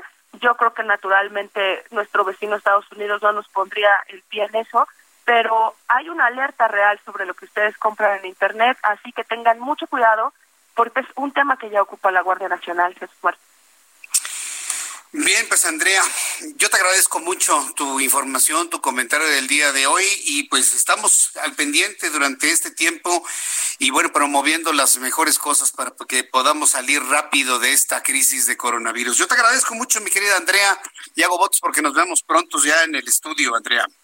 Así es, porque esto ya acabe y que estemos todos bien y que nos volvamos a encontrar. Y, y la verdad es con, con todo y el tema de usar cubrebocas y caretas, pues para los que pueden tener ese privilegio, porque yo sí creo que en estos tiempos es un privilegio, la opción siempre es quedarse en casa y, y ahí sí utilizar las aplicaciones que hay este muy legales para adquirir todo tipo de, productos, este Jesús Martínez, todas las cadenas de, de supermercados, las entradas de abasto, este las las aplicaciones de comida a casa, yo creo que hay muchas formas para evitar eh, pisar la calle y, que podamos reducir el tránsito de personas en, nuestras calles y por tanto reducir el coronavirus en México. Bien, muchas gracias Andrea Merlos, te agradezco mucho, te envío un fuerte abrazo. Igualmente Jesús Martín, saludos a todo el auditorio. Saludos, que te vaya muy bien. Ánimo todos. Ánimo, pues sí, vamos a tener el ánimo. Gracias. Andrea Merlos, ella es editora general del Heraldo de México y pues miren lo que nos faltaba, ¿no? Mercado negro de insumos y escaseces y demás. Bueno, ya son en este momento las 7.24, las 7.24 hora del centro de la República Mexicana.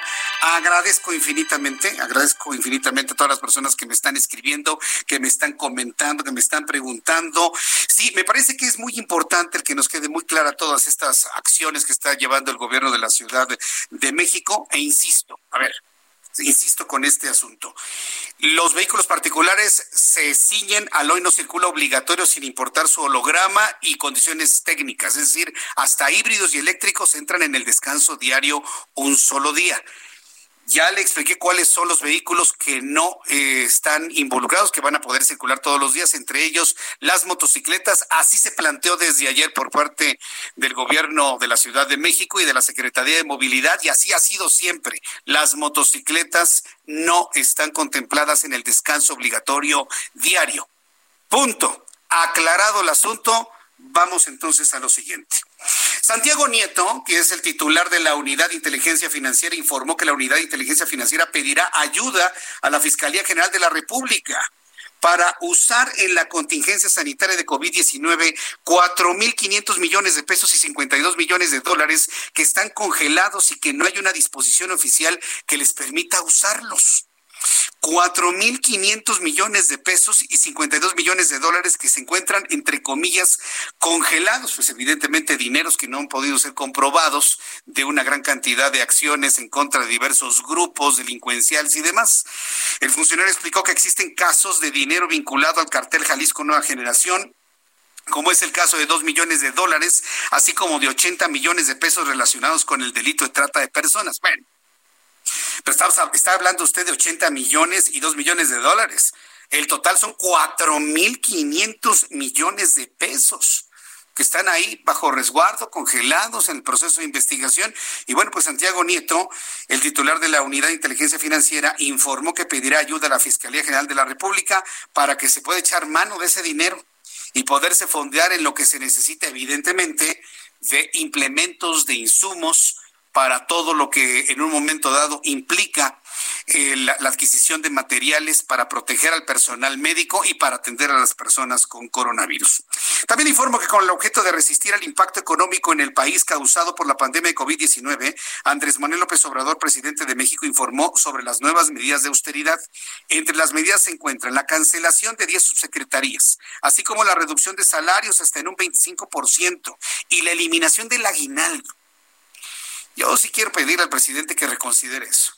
o sea, será gente que gane más, gane menos, pero yo creo que todo padre de familia, toda madre de familia en el final del año desea recibir una, un ingreso adicional en agradecimiento por el trabajo hecho durante un año. Mantenga los aguinaldos, presidente. Son muy importantes para la gente.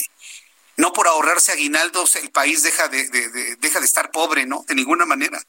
Un aguinaldo es un incentivo es un derecho ganado con sangre y sudor a lo largo de los años. Entonces, sí hacemos un llamado a que desde el punto de vista trabajadores humanos, sí, por favor, les mantenga por lo menos el aguinaldo a estas personas. Además, se posponen las acciones y el gasto del gobierno con excepción de 38 programas, entre los que se encuentra el apoyo a adultos mayores, becas, construcción de universidades, la refinería de Dos Bocas, el aeropuerto General Felipe, bueno, el aeropuerto de Santa Lucía, ¿no? Y también el tren Maya. Esto fue lo que dijo el presidente de la República esta mañana. No será despedido ningún trabajador, pero no habrá incremento de personal. Se reducirá el salario de los altos funcionarios públicos hasta en 25% de manera progresiva. Es decir, el que obtenga más ingresos aportará más y será menos el descuento para los niveles inferiores. Bueno, pues esto fue lo que comentó el presidente de la República esta, esta mañana. Es decir, se mantienen sus programas y sus proyectos emblemáticos. Yo me quedo con lo que me dijo Rogelio eh, eh, Jiménez Pons, quien es el director de Fonatur, cuando platiqué con él por teléfono hace algunas semanas, él, él, me comentaba, mire Jesús Martín, yo soy consciente de lo importante que es la salud y el rescate de las vidas. Esperemos que la curva de contagios descienda en el mes de mayo, pero si las cosas se ponen más difíciles en mayo, yo sí estoy de acuerdo en que se destine parte del dinero de este proyecto para atender la emergencia por coronavirus. Rogelio Jiménez Pons, director de Fonatur. Ahí está grabado.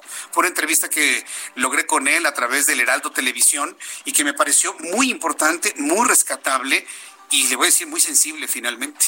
Qué bueno que de esa manera se piense también. Sí, porque hoy el presidente lo presentó como un hecho de que se va a continuar. Pero el director del proyecto dice, si esto se pone más difícil, con todo gusto, parte de este dinero lo vamos a presentar. Vamos a ir a los anuncios. Regreso enseguida con más información. Le invito para que me siga escribiendo a través de mi cuenta de Twitter, arroba Jesús Martín MX. Escuchas a Jesús Martín Mendoza con las noticias de la tarde por Heraldo Radio, una estación de Heraldo Media Group. Heraldo Radio, la H que sí suena y ahora también se escucha. Heraldo Radio. Escucha las noticias de la tarde con Jesús Martín Mendoza. Regresamos.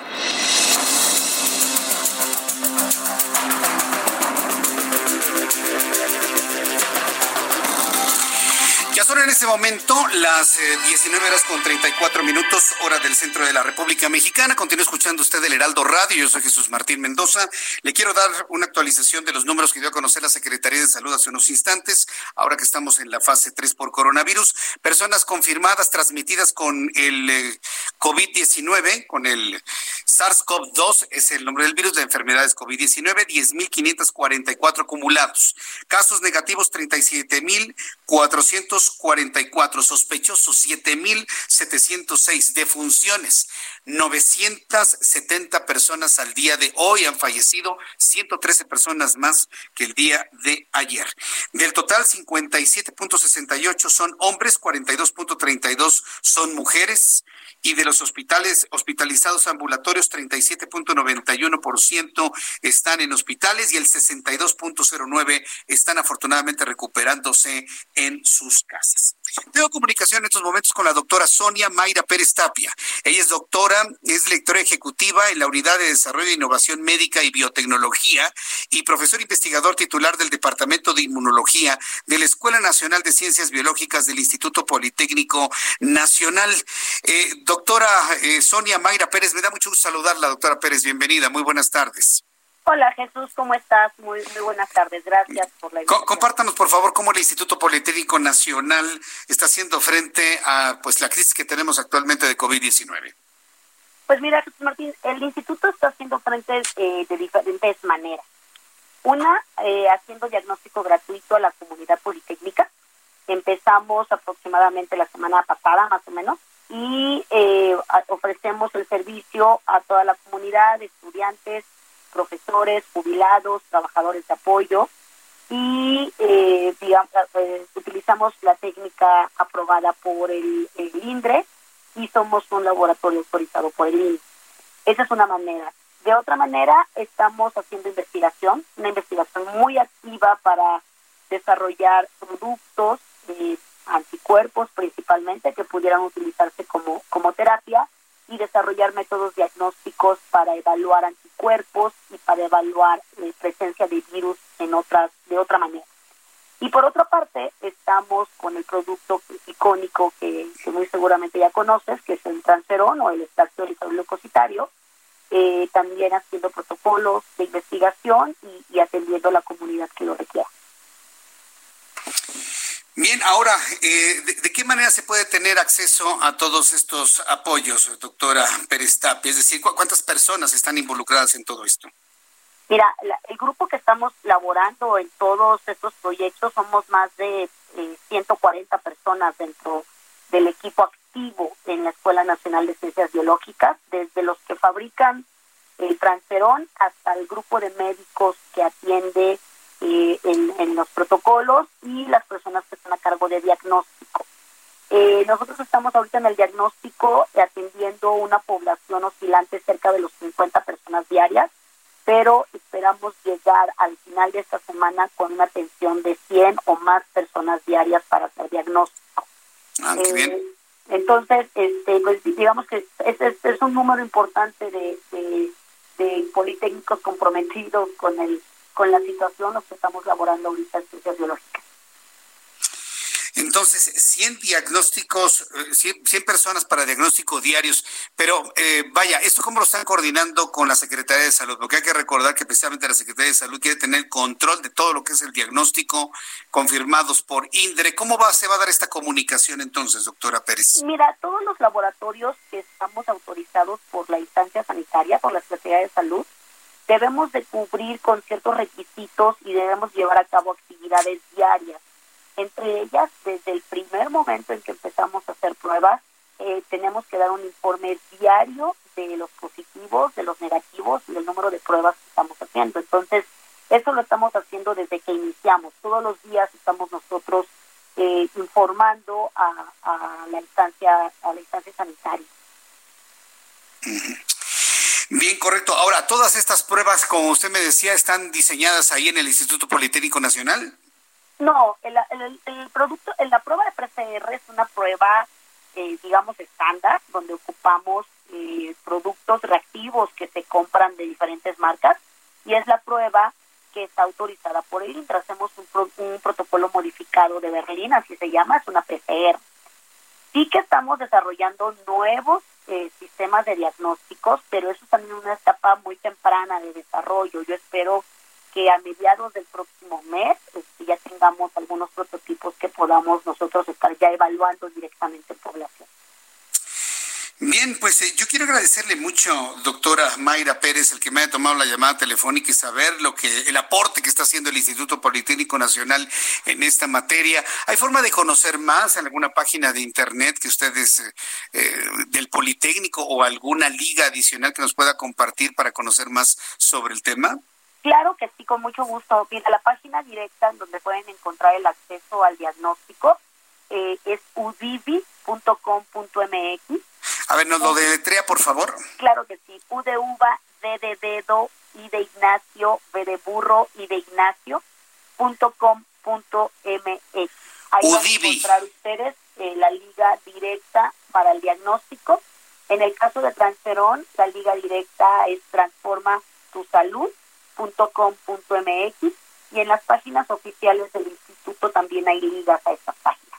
Muy bien, entonces en udivi.edu.mx, ahí podemos conocer más. Pues, doctora Pérez Tapia, yo le agradezco mucho que me haya tomado la llamada telefónica el día de hoy. Gracias. Sí, muchísimas gracias, Jesús. Hasta luego. Gracias.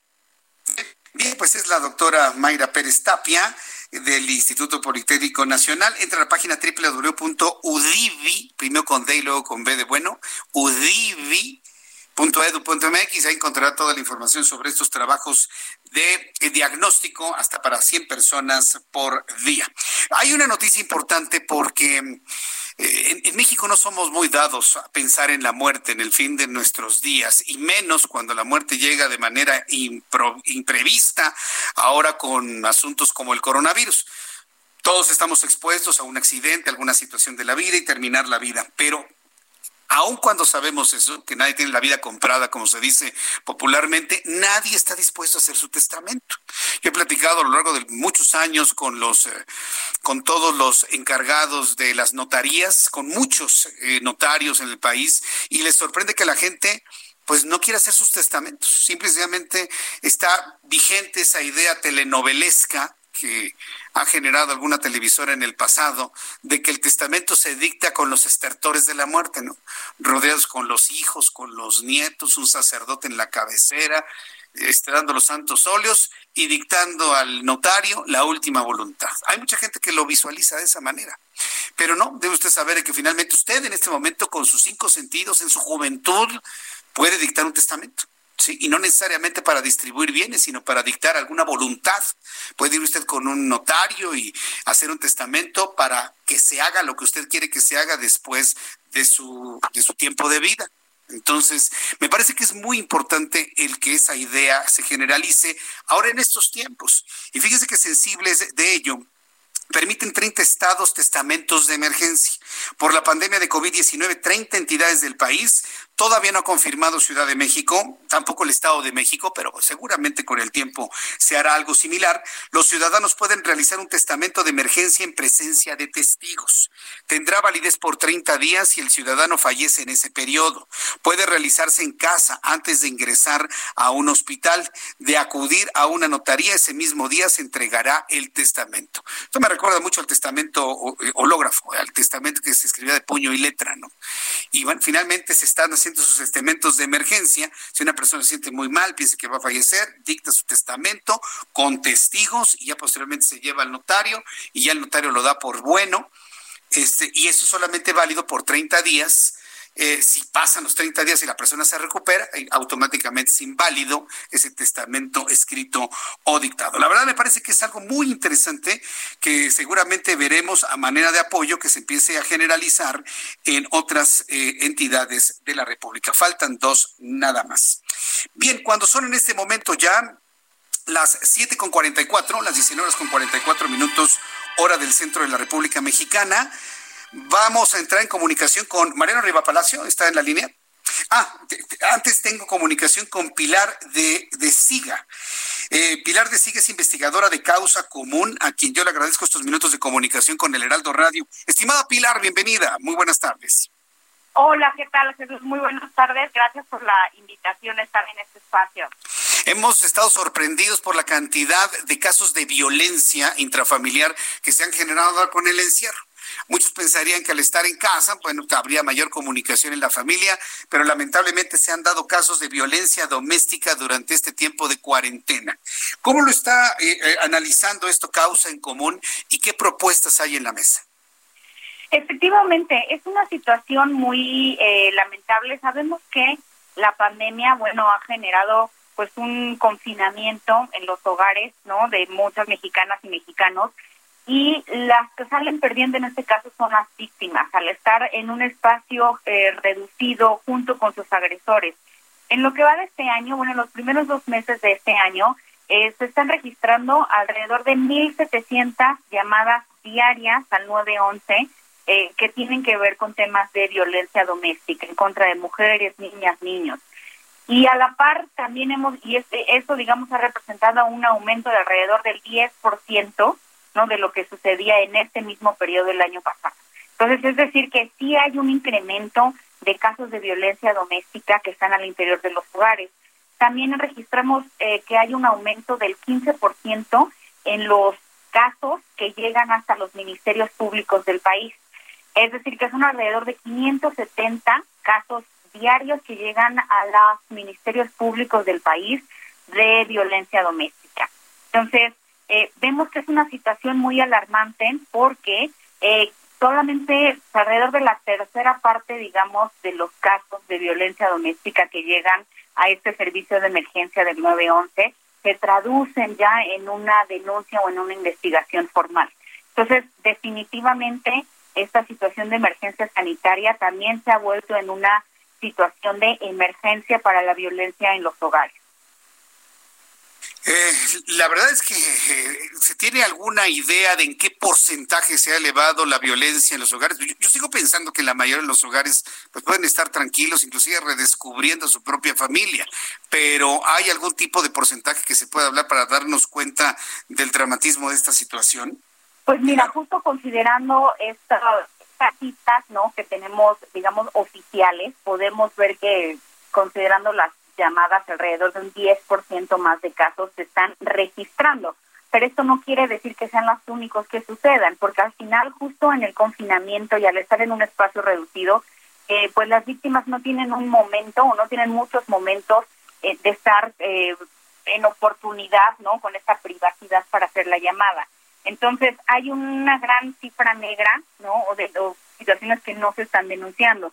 Ya de por sí la violencia doméstica es un delito que tiene una alta cifra negra y ahorita en la cuarentena puede ser mucho más. Entonces, este es eh, una situación bien preocupante y por lo tanto desde Causa en Común hemos estado haciendo una eh, campaña, sobre todo en redes sociales, para acercar a las víctimas a teléfonos o a opciones a las que pueden acceder cuando son cuando están siendo víctimas número uno, siempre eh, nosotros informamos, ¿no? Tener un plan de apoyo, eh, qué hacer, a quién llamar, ¿no? Definir o decidir a qué amistades, familias o personas cercanas puede llamar al momento de estar en una emergencia. Y justamente a través de un mensaje de texto, de un mensaje de WhatsApp, lanzar esta llamada de auxilio para que este familiar, amistad o vecino o vecina, sea como el portavoz de lo que está sucediendo al interior de los hogares. Pues yo, yo agradezco mucho Pilar de Siga el, el, que se haya planteado todo esto. Vamos a estar muy pendientes de cómo se va evolucionando en esto. Vamos a seguir en un resguardo por más de 65 días todavía. Entonces, esperemos que la situación no empeore y cualquier duda, pues estaremos platicando con Causa en Común. Muchas gracias, Pilar. Muchísimas gracias por el espacio. Gracias, hasta luego, que le vaya muy bien. Pilar de Siga, ahora que estoy hablando precisamente sobre este asunto, quiero decirle que Ricardo Monreal, senador de la República, fíjese lo que es eh, tomar, tomar la idea, el liderazgo de, de, un, de un liderazgo político que estamos en este momento en el país. Ricardo Monreal ha escrito en su cuenta de Twitter, senador de la República por Morena, dice, el inicio de la fase 3 de la pandemia por COVID-19 nos debe invitar a la reflexión a la mesura y a poner a disposición todo con lo que contamos. Digo, a propósito de lo que estoy hablando con Pilar, eso aplica a nivel país y aplica a nivel familia. Dice Ricardo Monreal, el inicio de la fase 3 de la pandemia por COVID-19 nos debe invitar a la reflexión, a la mesura y a poner a disposición todo lo con, con lo que contamos. El empresariado, clase política, actores sociales, medios de comunicación, todos debemos buscar caminos de entendimiento todos debemos buscar caminos de entendimiento. Es la hora, está diciendo Ricardo Monreal. Entonces, yo creo que todo esto aplica a cualquier cosa que usted lo quiera ver. Aplica por en cualquier asunto. Es momento de apoyarnos entre todos. Y lo está diciendo el senador Ricardo Monreal. Yo le compro esa idea vamos a hacerlo entre todos y que desde arriba hasta abajo, como se dice, de las escaleras de arriba para abajo, se entienda que es momento de sumar, no de dividir y no de restar. Otro asunto que también le quiero compartir es el asunto, sí, es el asunto que está en el centro Banamex, donde ahí se ha instalado un gran hospital sí, con el apoyo de diversas empresas, entre ellas Grupo CIE, también Grupo Carso. También se ha involucrado la industria mexicana Coca-Cola, que se ha sumado a esta iniciativa que lidera, como le digo, CIE y la Fundación Slim para el inicio de operación de la unidad temporal de hospitales en el centro City Banamex a través de donativos de la fundación, de la Fundación Coca-Cola y Coca-Cola FEMSA, se van a brindar suministros médicos que van a cubrir gastos para análisis y operación de los miles de pacientes de COVID-19 que se espera sean atendidos en más de 800 camas de hospital. Y este esfuerzo solidario de esta empresa, como las demás, logrará atender el incremento de demanda de ciudadanos y de cuidados médicos en la Ciudad de México. Pues un aplauso a estas tres empresas, Fundación Slim, eh, Industria Mexicana Coca-Cola, que se han unido precisamente en tener una instalación médica que hoy inauguró la jefa de gobierno Claudia Sheinbaum en un asunto que me parece de lo más importante en esta Ciudad de México. Antes de irnos, Mariano Riva Palacio, colaborador del Heraldo Radio, qué gusto saludarte, bienvenido, muy buenas noches. Buenas noches, Jesús Martín, ¿cómo estás? Buenas noches. Pues seguimos en contingencia sanitaria y un fenómeno que han detectado especialistas y científicos mexicanos del Servicio Sismológico es que a partir de la cuarentena los niveles de ruido antropogénico en el Valle de México y otras ciudades como Querétaro ha disminuido gradualmente, Jesús Martín, sobre todo la última semana. ¿Qué es el ruido antropogénico? Las vibraciones que produce la actividad cotidiana de los seres humanos. Los estudiosos de la geofísica analizan este tipo de fenómenos para conocer las condiciones de la Tierra.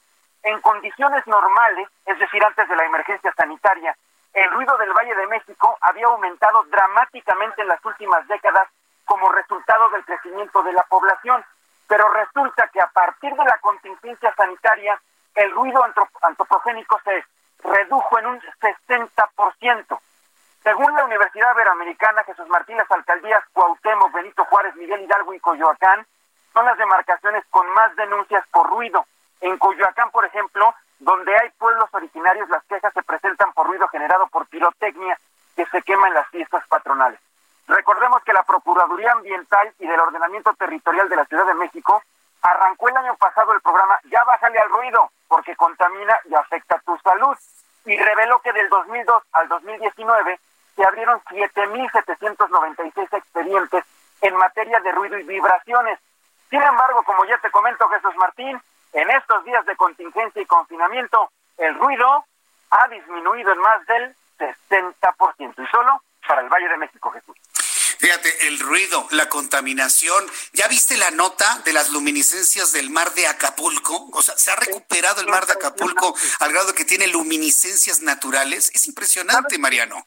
Es impresionante, Jesús Martín. A propósito que el día de hoy es el Día Mundial de la Tierra, la Tierra parece, Jesús Martín, que está tomando un respiro de los humanos. Efectivamente, fíjate que yo conozco al químico Luis Manuel Guerra, quien le mando un gran saludo al químico Guerra, y él me decía que este planeta, alguna vez me lo comentó, estaría mejor sin los seres humanos. Y bueno, creo que hoy estamos viendo con el coronavirus una pequeña muestra de cómo respira el planeta cuando nos resguardamos en nuestra casa, cuando bajamos la intensidad de nuestra actividad, Mariano. Efectivamente, Jesús, y vamos a ver qué ocurre para las próximas semanas. Me dio mucho gusto saludarte. Dame tu cuenta de Twitter, por favor, la forma de contacto contigo, mi querido Mariano. Arroba JM Rivapalacio, estamos en Twitter directamente verificados y yo contesto todos los detalles. Correcto, muchas gracias, estimado Mariano Riva Palacio. Que te vaya muy bien, muy buenas noches. Buenas noches, Jesús.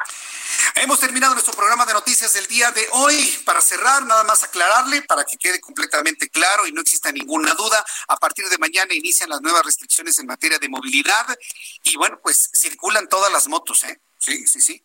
Este, debo decir que yo cometí un error en decir que que se añadían al programa, no, circulan todas las motos, todas las motos van a circular, así para que ya no exista ningún tipo de duda. Y vamos con los días platicando usted y yo cómo se va sintiendo con las nuevas medidas eh, que restringen precisamente la circulación de personas en la Ciudad de México. Le voy a tener más de lo que ocurre allá en, en el City Banamex, en el centro Banamex, por supuesto, y muchas informaciones de toda la República Mexicana. Agradezco mucho su atención, le invito para que se quede en esta estación del Heraldo Radio en toda la República Mexicana. Yo soy Jesús Martín Mendoza.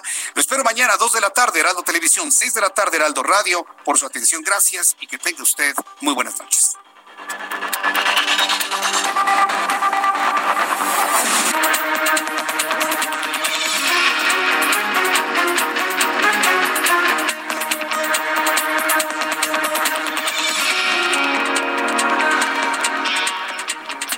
Esto fue Las Noticias de la Tarde con Jesús Martín Mendoza. Escucha la H, Heraldo Radio.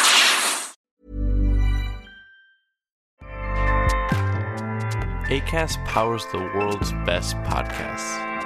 Here's a show that we recommend.